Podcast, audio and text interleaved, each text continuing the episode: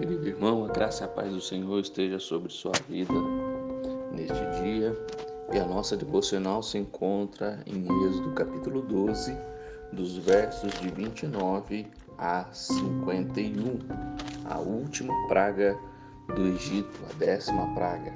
O texto nos diz assim: Aconteceu que à meia-noite feriu o Senhor todos os primogênitos na terra do Egito desde o primogênito de Faraó, que se assentava no seu trono, até o primogênito do cativo que estava na enxovia, e todos os primogênitos dos animais. Levantou-se Faraó de noite, e ele, todos os seus oficiais, e todos os egípcios, e fez-se grande clamor no Egito, pois não havia casa em que não houvesse morto. Então, naquela mesma noite, o Faraó chamou a Moisés e Arão e lhe disse: Levantai-vos, saí do meio do meu povo, tanto vós como vossos filhos, como os filhos de Israel, e de servir ao Senhor, como tendes dito. Levai também convosco vossas ovelhas e vosso gado, como tendes dito. Ide-vos embora e abençoai-me também a mim os egípcios apertavam com o povo, apressando-se em lançá-los fora da terra, pois diziam: Todos morreremos. O povo tomou a sua massa antes que levedasse, e as suas amassadeiras atadas em trouxas com seus vestidos sobre os ombros. Fizeram, pois, os filhos de Israel, conforme a palavra de Moisés, e pediram aos egípcios objetos de prata e objetos de ouro e roupas. E o Senhor fez que seu povo encontrasse favor da parte dos egípcios, de maneira que estes lhe davam o que pediam e despojaram os egípcios. Assim, partiram os filhos de Israel de Ramsés para Sucote, cerca de seiscentos mil a pé, somente de homens, sem contar mulheres e crianças. Subiu também com eles um misto de gente, ovelhas, de gado, muitíssimos animais, e cozeram bolos asmos da massa que levaram do Egito, pois não se tinha levedado, porque fora lançado fora do Egito. Não puderam deter-se e não havia preparado para si provisões. Ora, o tempo que os filhos de Israel habitaram no Egito foi de quatrocentos e trinta anos. Aconteceu que, ao cabo de quatrocentos e trinta anos, nesse mesmo dia, todas as hostes do Senhor saíram da terra do Egito. Esta noite se observará ao Senhor, porque nela os tirou da terra do Egito. Esta é a noite do Senhor, que devem todos os filhos de Israel comemorar nas suas gerações. Disse mais o Senhor a Moisés e Arão: Esta é a ordenança da Páscoa. Nenhum estrangeiro comerá dela. Porém, todo escravo comprado por dinheiro, depois de os teres circuncidado, comerá dela. O estrangeiro e o assalariado não comerão dela. O cordeiro há de ser comido numa só casa. De sua carne não levareis fora da casa, nem lhes quebrarei osso nenhum. Toda a congregação de Israel fará. Porém, se algum estrangeiro se hospedar contigo e quiser celebrar a Páscoa do Senhor, seja-lhe circuncidado todo macho, e então se chegará e a observará. E será como o natural da terra, mas nenhum incircunciso comerá dela. A mesma lei haja para o natural, para o forasteiro, para peregrinar, é, que, for, que peregrinar entre vós Assim fizeram todos os filhos de Israel, como o Senhor ordenara a Moisés e Arão. Assim fizeram. Naquele mesmo dia, tirou o Senhor os filhos de Israel do Egito, segundo as suas turmas. Nós vemos aqui a execução da última praga no Egito, a morte dos, dos primogênitos. Também vemos aqui é, que nesse mesmo dia houve a Páscoa e depois também a saída do povo do Egito. Três considerações aqui nestes últimos ah, versículos do capítulo 12. O que temos aqui é algo é, impressionante é quando nós observamos para a morte de Cristo também, pois Cristo, sendo o primogênito de Deus, morreu na, num dia de Páscoa. Também foi às pressas. E assim como o povo devia estar preparado para aquele momento, eh, Jesus também foi sepultado às pressas ali eh, naquela Páscoa eh, em que ele morreu na cruz. E nós temos aqui então algo precioso para as nossas vidas, quando Deus então executa o seu juízo e aqueles que confiaram no sangue nos portais, no sangue nos umbrais das portas, então foram salvos e agora estavam saindo da terra do Egito, salvos daquela escravidão, salvos daquela de 430 anos que ficaram ali presos. Nós também somos salvos do pecado a partir do momento que confiamos no sangue de Cristo Jesus.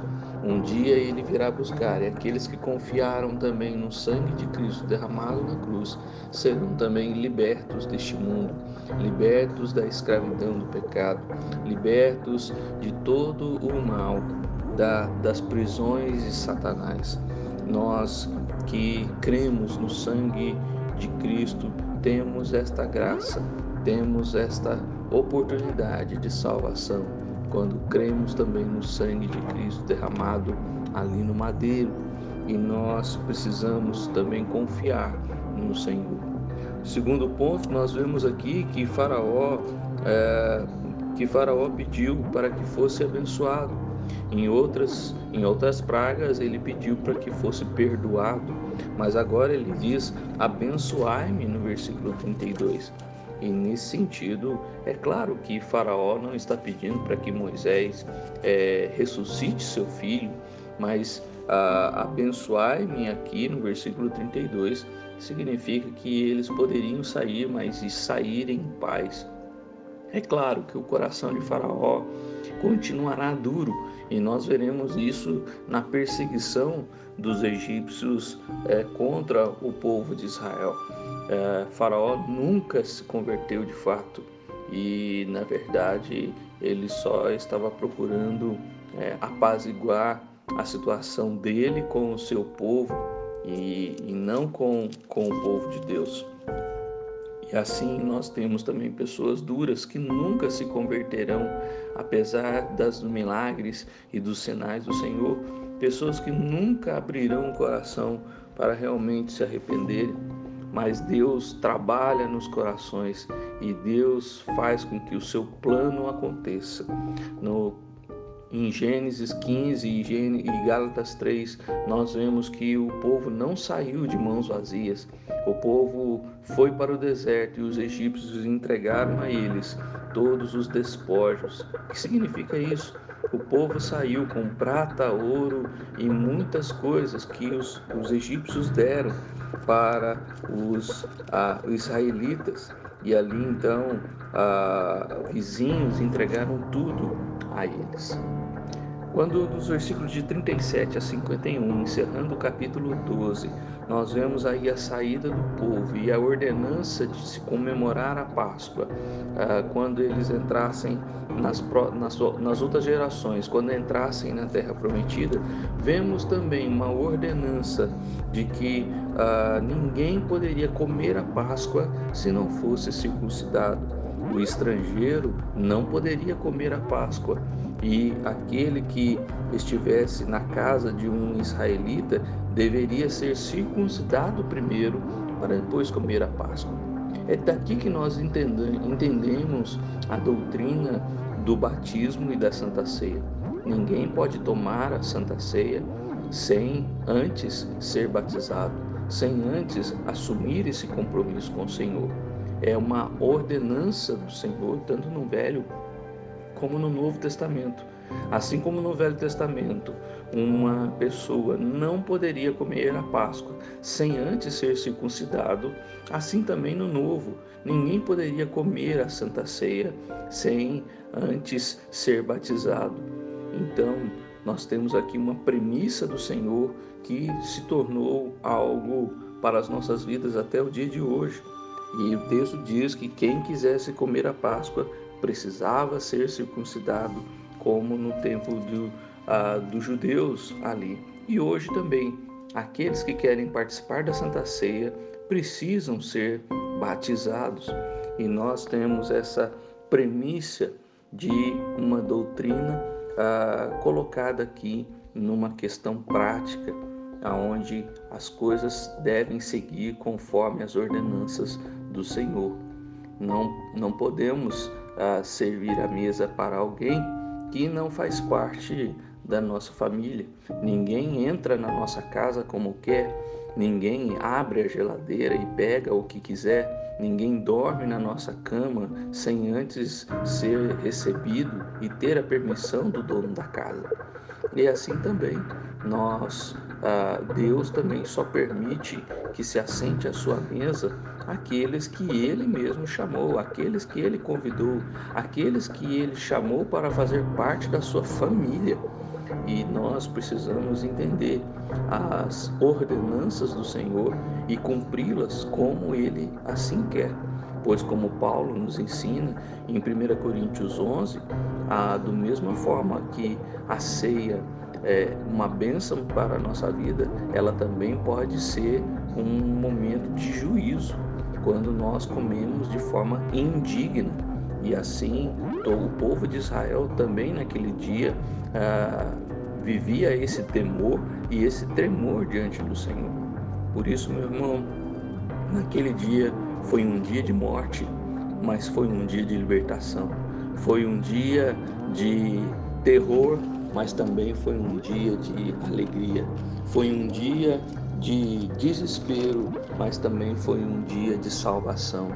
Foi um dia é, como nenhum outro houve ali no Egito, onde nenhuma casa havia é, alguém que não, houver, que não tivesse morrido. E quantas vezes a morte está imperando na nossa vida, mas Deus quer trazer libertação. O Senhor está pronto para libertar. O Egito não quis isso, mas o povo de Israel foi liberto naquele dia, e no meio do povo de Israel ninguém morreu. E assim Deus então cumpriu as dez pragas do Egito. O povo foi liberto e ah, assim então eles comemoraram todos os anos a Páscoa do Senhor. Que Deus nos abençoe e nos ajude a perceber Cristo ao longo das Escrituras e o quanto o seu sacrifício na cruz também está presente nos textos do Velho Testamento. Que Deus te abençoe.